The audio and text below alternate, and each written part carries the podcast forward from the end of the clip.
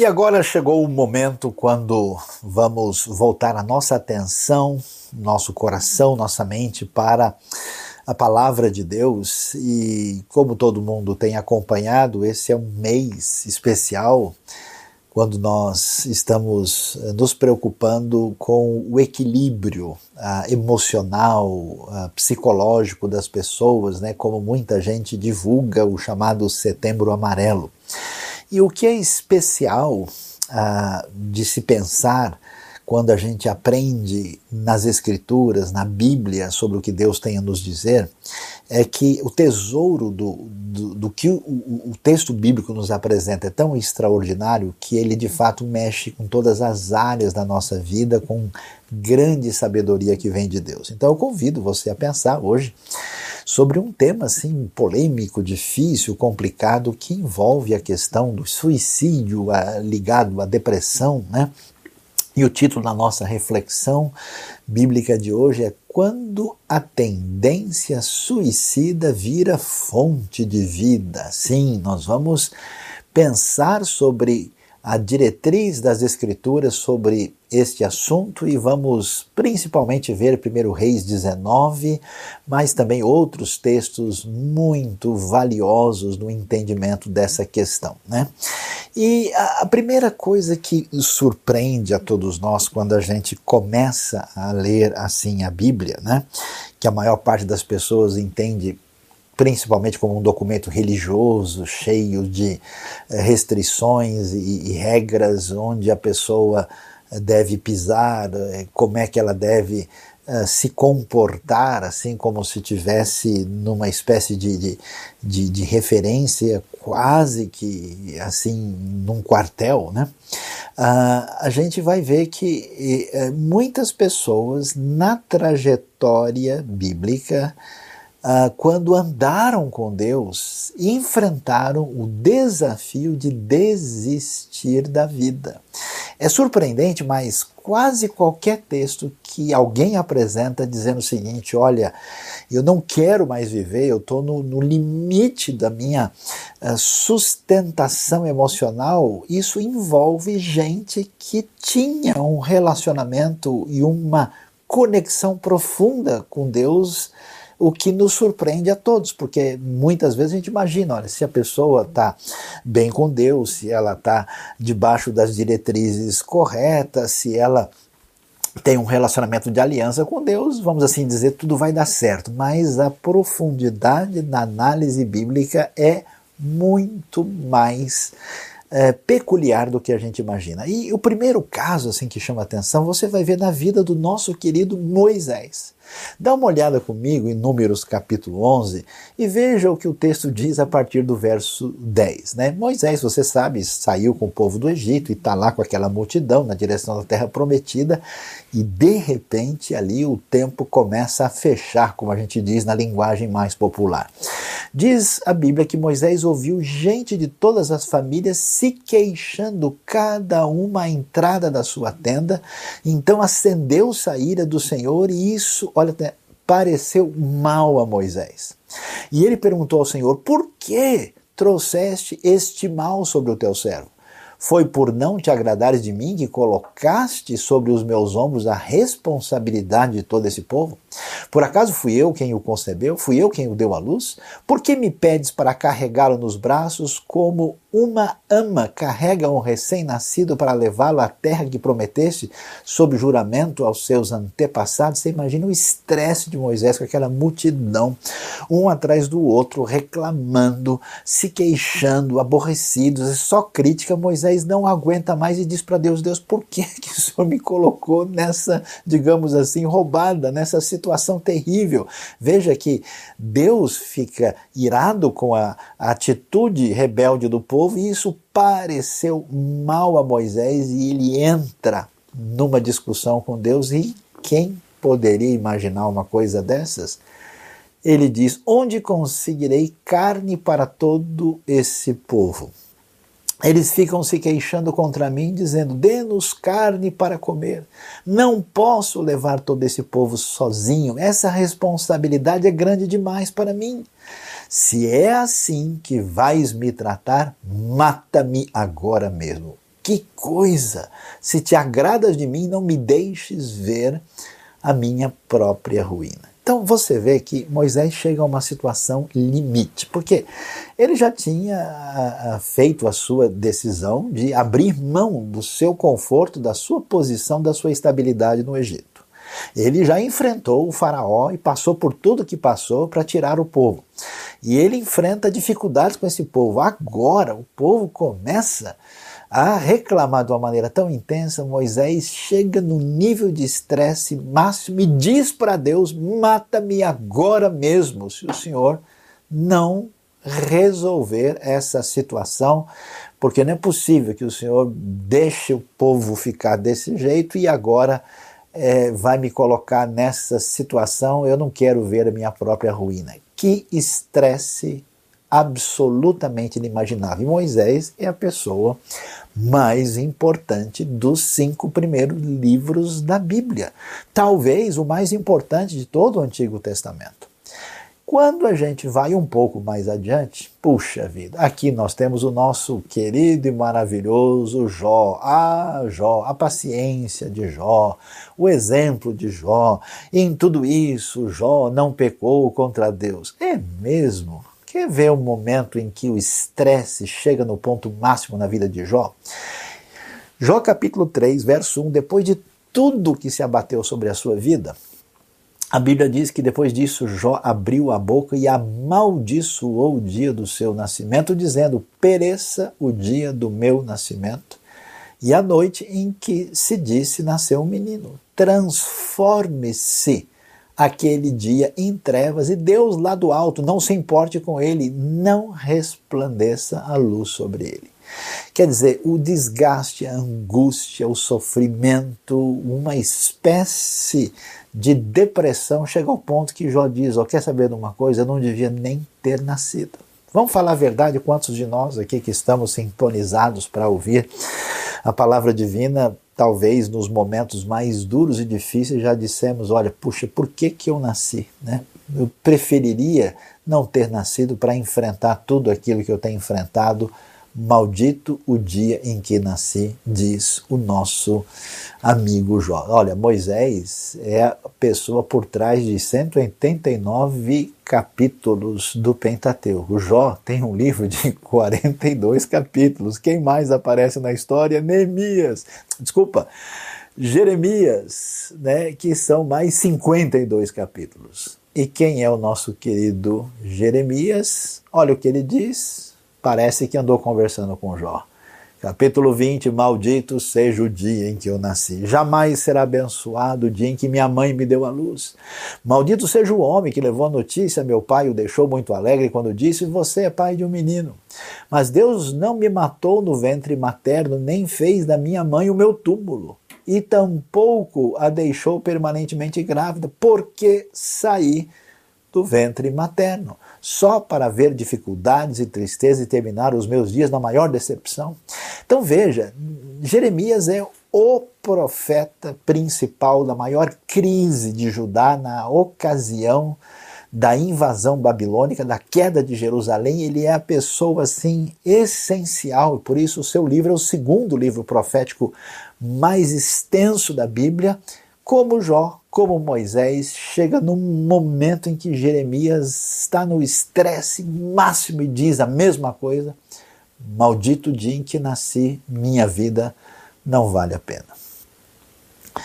Indo um pouquinho mais para frente, você vai encontrar o famoso profeta Jonas. Ah, Jonas! Todas as crianças conhecem a história de Jonas. Ah, o grande peixe. O impressionante é que Deus vai fazer coisas extraordinárias da maneira inusitada exatamente com Jonas. E Jonas é a coisa é até um pouco mais complicada, porque aqui ele não chega no ponto de dizer apenas, né, maldito dia em que nasci, ah, ou Deus, se o Senhor não fizer alguma coisa agora, é, é, tira a minha vida, me mata, como Moisés falou se Deus não aliviasse a situação, mas não, depois de Jonas se tornar o maior evangelista, digamos assim, do Antigo Testamento, proclamando a misericórdia divina e a palavra de Deus e toda a cidade de Nínive ali se arrependendo. Diante disso, Jonas ficou profundamente descontente com isso e enfureceu-se. Ele orou ao Senhor. Olha lá, tanta gente que gosta muito de oração, olha a oração de Jonas. Será que essa vale a pena? Senhor, não foi isso que eu disse quando ainda estava em casa?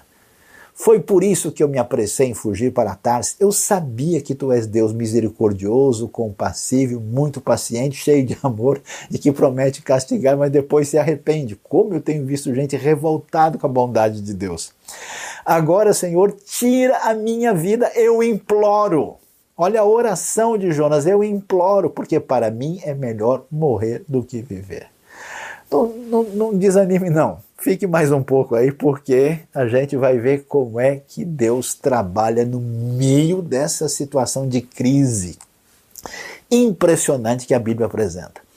E um pouco mais para frente, depois né, que Deus acaba dando uma lição para o Jonas aprender uh, um pouco mais do que significa a dor e o sofrimento nos outros, quando ele experimenta um desconforto acentuado, diz o texto na sequência do capítulo 4 que ao nascer do sol, Deus trouxe um vento oriental muito quente e o sol bateu na cabeça de Jonas ao ponto de ele quase desmaiar. Com isso, ele desejou morrer e disse: Para mim seria melhor morrer do que viver. Mas Deus disse a Jonas: Você tem alguma razão para estar tão furioso por causa da planta? Respondeu ele: Sim, tenho, estou furioso a ponto de querer morrer.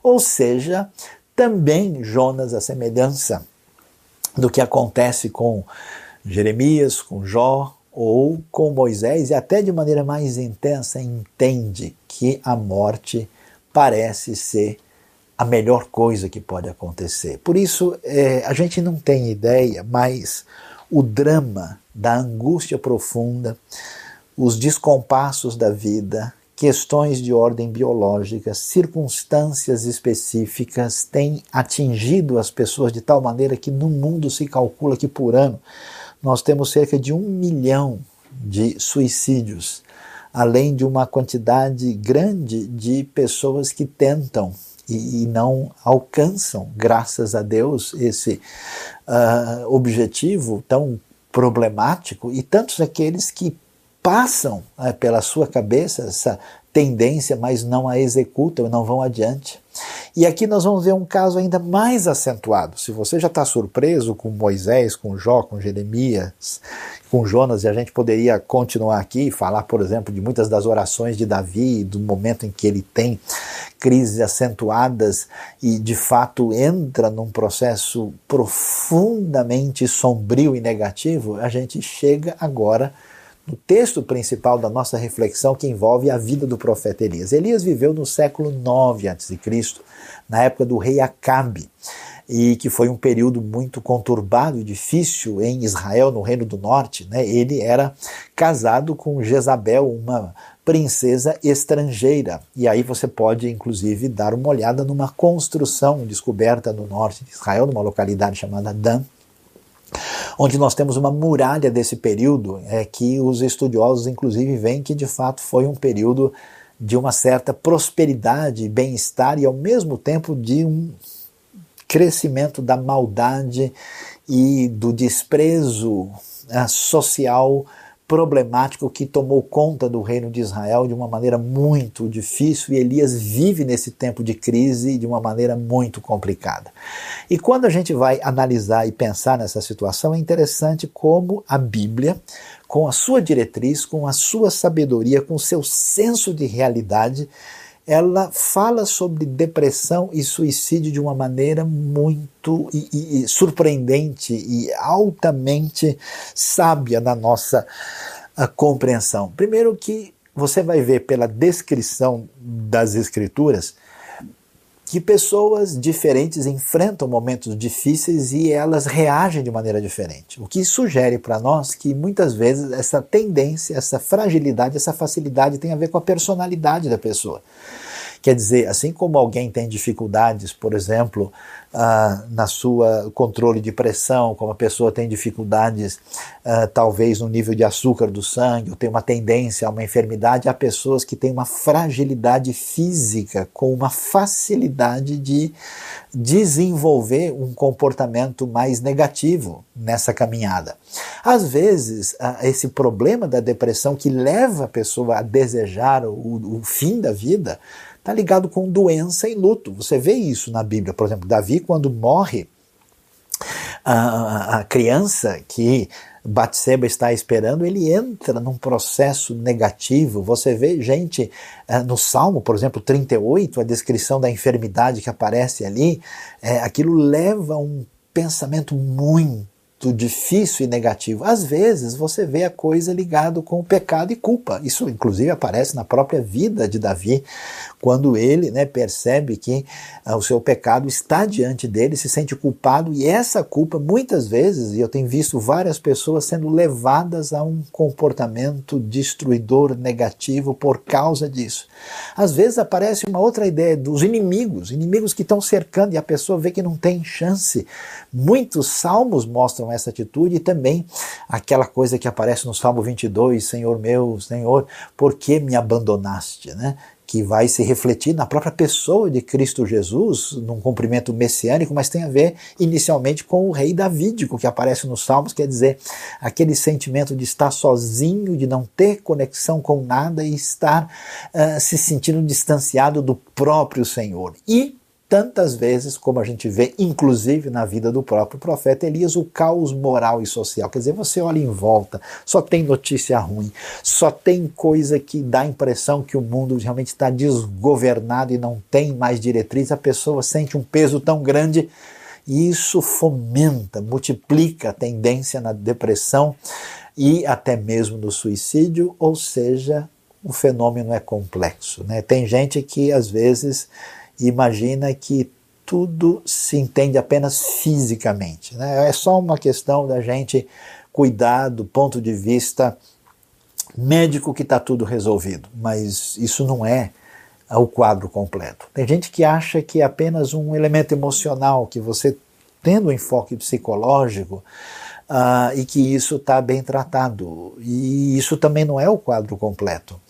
E outros, às vezes, entendem que tudo é uma questão de um elemento espiritual. Se a pessoa tem algum sentimento negativo, deve ter alguma culpa, algum pecado, e que ele tem que resolver isso, ou até mesmo entendendo que tem alguma influência maligna. O contexto da depressão e do suicídio na Bíblia apresenta uma amplitude variada e a gente precisa ter essa percepção e a sabedoria que as Escrituras nos apresentam. E por isso a gente vai dar uma olhada como é que a coisa acontece na vida de Elias. O que, que diz o texto de 1 Reis 19? Ora, Acabe contou a Jezabel tudo o que Elias tinha feito e como havia matado todos aqueles profetas à espada. Houve um conflito, talvez você se lembre bem da história, os profetas de Baal que reforçavam a política perversa, injusta, idólatra e uma série de situações que eram destrutivas em relação ao povo de Israel e a sua ruptura com a aliança que Deus tinha feito, de modo que houve um conflito e Elias então é, agiu contra isso, e isso fez com que esses profetas fossem é, castigados e eles ali entraram numa situação de conflito acentuada e Jezabel ficou muito revoltada, ela era a rainha estrangeira que é casada com Acabe, né, filho de um rei muito importante chamado Onri, e aí ela fica indignada e ela manda um mensageiro para o Elias para dizer para ele que os deuses me castiguem com todo o rigor se amanhã, nesta hora, eu não fizer com a sua vida o que você fez com a deles. Ou seja, ela promete vingança, e aqui está o profeta Elias. Elias está esgotado. Ele teve todo um envolvimento intenso, ah, ele foi usado extraordinariamente por Deus de maneira inclusive milagrosa ele teve todo um investimento pessoal profundo de seguir num momento tão difícil a caminhada que Deus havia proposto para ele. E agora, esgotado e ameaçado, Elias entra numa crise acentuada. E para quem às vezes acha né, que essas histórias são mais ou menos uma mera criação literária, é interessante a gente ver. Você pode ver aí um anel com o nome Jezabel que foi descoberto em 1964 por um arqueólogo holandês e não tem nenhuma outra pessoa que possa ser candidata desse anel. Ela era uma rainha fenícia, a Bíblia chama rainha dos Sidônios, né, que praticavam esse culto de fertilidade é, cananita, né, que envolvia a adoração de Baal e Azerá, sua consorte, trazendo todo um caos sócio-religioso em Israel. Então, Elias é ameaçado ele entra num processo absolutamente destruidor e sofrível. E o que, que acontece? Elias teve medo, isso surpreende a gente. E ele vai fugir para salvar a sua vida. E ele passa a viajar. E, e aí, nessa viagem, ele vai até o sul, você já vai ver qual é a extensão dessa viagem, vai para Berseba. Lá embaixo, já no, quase no deserto do Negev, em Judá, e deixa ali o seu servo, aquele que o, o, acompanhava, uma espécie de secretário da época, e ele entrou no deserto caminhando um dia, que é algo mais ou menos em torno de uns 30 quilômetros, e chegou a um pé de giesta, sentou-se debaixo dele e orou, pedindo a morte. Já tive o bastante, Senhor. Tira a minha vida, não sou melhor do que os meus antepassados. Depois se deitou debaixo da árvore e dormiu. O que a gente vai ver aqui é uma coisa que a gente talvez não esteja preparado. Primeiro, que esse sentimento negativo de angústia, depressão que encaminha nessa ideia de dar fim à vida, ou que a vida não vale mais a pena, primeiro que acontece com qualquer pessoa. Veja, Elias é impressionante porque ele é um grande homem de Deus. Aliás, no Novo Testamento, Tiago vai falar: vocês querem saber de alguém que sabe como orar? Olha só como é o caso de Elias. Elias é, é, talvez o profeta mais extraordinário de toda a Bíblia. Ele é até uma referência na transfiguração, é, é surpreendente, né? Aparece do lado de Jesus Moisés e Elias, os dois tiveram o mesmo pedido. Né?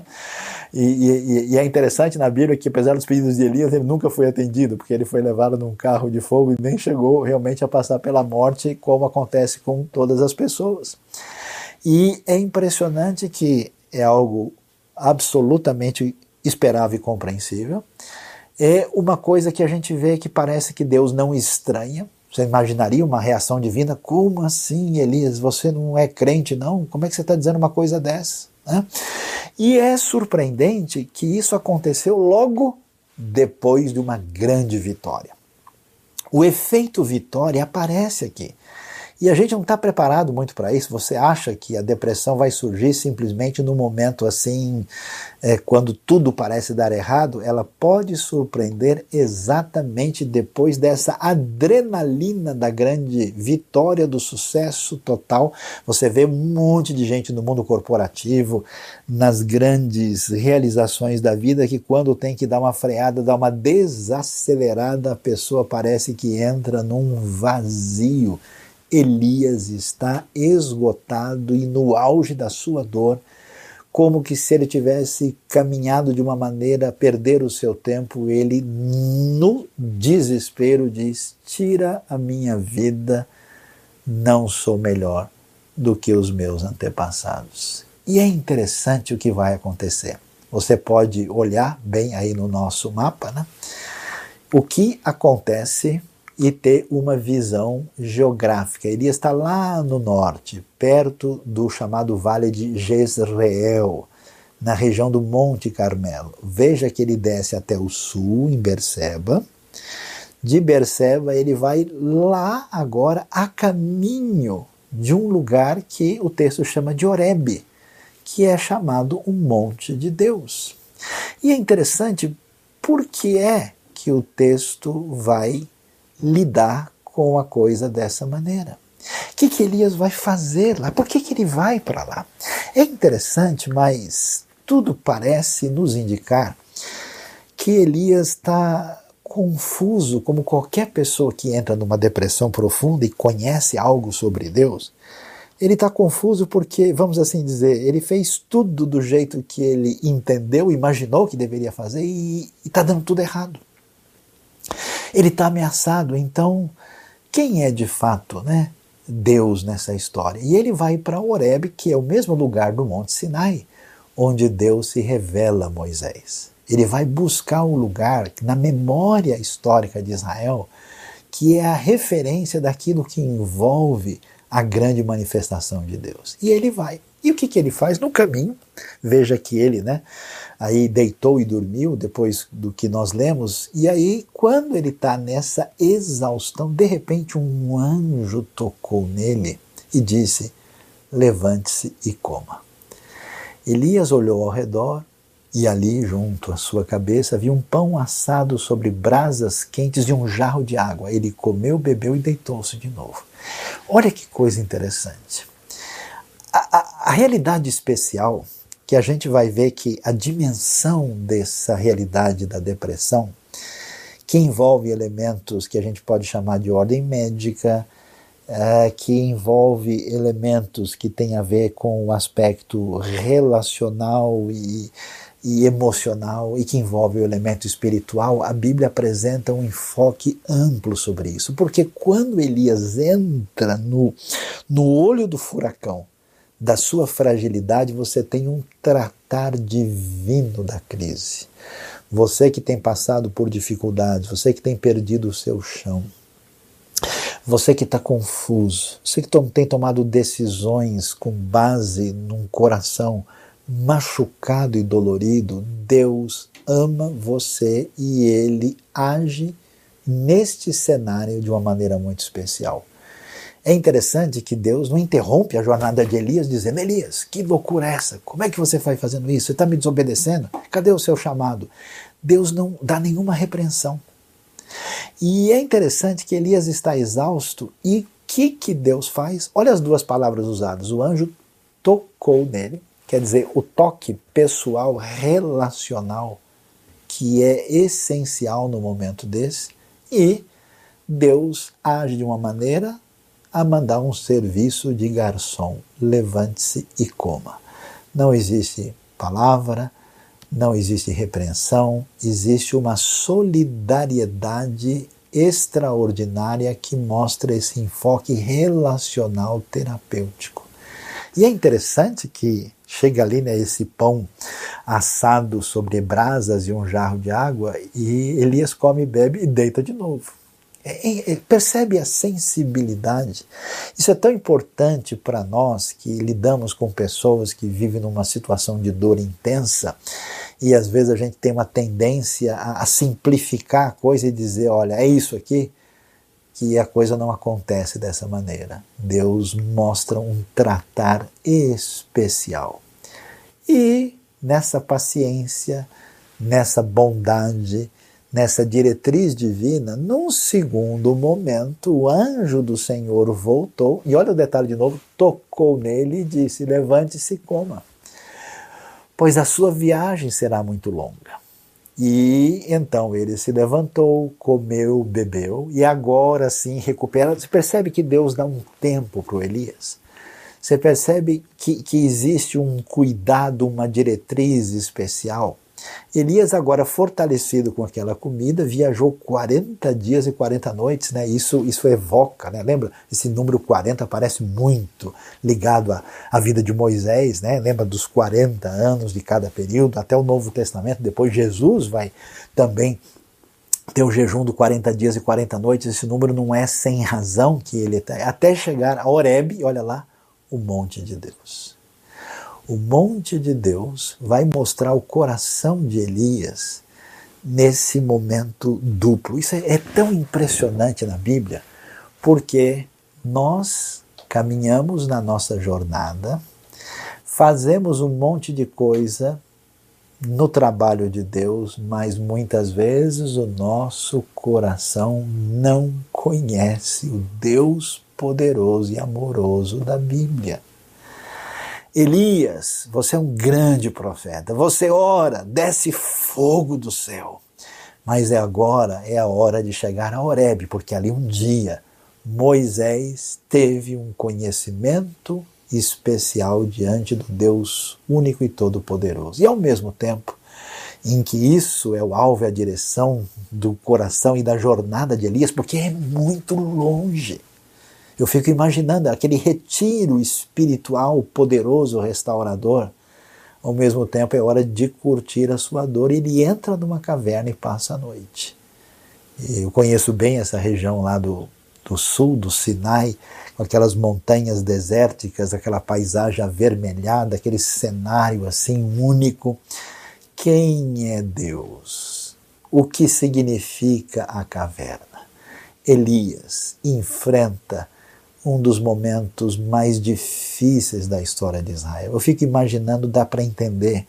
E, e, talvez você diga para mim: olha, Saião, você não sabe o tamanho da crise que eu tenho enfrentado. Esse é o pior momento da minha vida olha, a situação é essa, assim. Elias realmente está no momento que ele diz: por que é que eu tenho que enfrentar uma época como essa? A crise dele é muito séria, porque é de uma apostasia total. Quer dizer, não é só o que envolve a vida dele, envolve toda a realidade do seu povo.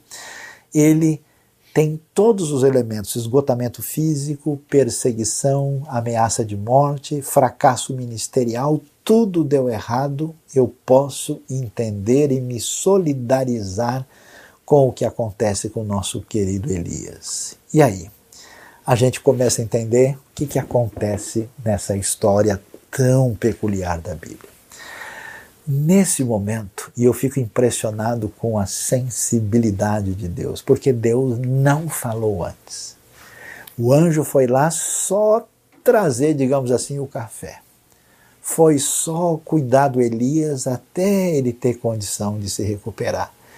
Como a gente deve fazer com algumas pessoas que não adianta você forçar barra para apresentar certas palavras que não é o momento ainda, a cura não chegou. Agora que o Elias está lá, a palavra do Senhor veio a ele. E olha que coisa interessante, o que você está fazendo aqui, Elias? Deus não o repreende, Deus não aponta nenhum tipo de falha ou de erro. Deus não diz, olha, você está sabendo o tamanho da missão que você deixou para trás? Deus vai tratar com ele. Escuta, Elias, o que está acontecendo? O que, que você está fazendo aqui? Aí Elias abre o coração e, mediante ao começo do agir da palavra divina e desse caminho de auto-revelação do Senhor, ele abre o verbo e diz: Deus, acabou tudo. Ele, Elias está assim revoltado: olha, Deus, eu não entendo. Eu fiz tudo certo. Eu me comprometi com o Senhor, eu mantive a, a, a, sua aliança, eu mantive a minha fidelidade, eu confrontei o mal e olha, o que, que aconteceu? Eu tenho sido muito zeloso pelo Senhor, o Deus dos exércitos. E sabe, o povo, os israelitas, eles rejeitaram a aliança, quebraram os altares, mataram os teus profetas da espada. E só tem eu. Isso acontece com a gente. Quando você está nesse momento negativo que conduz ao desejo de tirar a vida, você tem a impressão de que tudo que você fez não vale nada. A mente fica viciada. Você só enxerga coisa ruim, só enxerga o elemento negativo, você está doente. É uma coisa terrível. E isso ele está lá e é interessante que Deus trata de modo que ele pode botar tudo para fora. Você acha que os nossos grandes terapeutas do nosso mundo atual descobriram coisas maravilhosas que ninguém sabia? Está aí o texto bíblico mostrando para gente. Ele abre o coração e diz: Deus, olha, eu não sei o que eu posso dizer, ó. Todo mundo se perdeu, todo mundo se corrompeu, acabou tudo e só eu sobrei. A gente pensa muito isso, né? Só eu estou fazendo a coisa certa, só eu sou sincero, só eu tenho a boa doutrina, só eu caminho uh, com a boa uh, intenção, né? E o resto está tudo perdido. Quando você vê uma pessoa se sentindo assim, cansada da sua caminhada e descendo a boca em tudo, você sabe que ele está às vezes com a síndrome de Elias. Interessante. Deus ouve, Deus é sensível, permite que ele expresse e coloque para fora toda a dor do seu coração e se revela, e é aí é a hora de ter o um encontro com Deus à semelhança de Moisés no Horebe, no Sinai. E o Senhor lhe disse: saia e fique no monte na presença do Senhor, pois o Senhor vai passar. Qual que é a questão da nossa vida? Não há nada que nos dê, nos dê sustentação interna mais significativa do que a experiência da presença de Deus na nossa vida. E Deus vai se revelar de uma maneira única, porque Elias, você não precisa apenas trabalhar e executar, fazer a vontade divina, você precisa conhecer quem é o Senhor.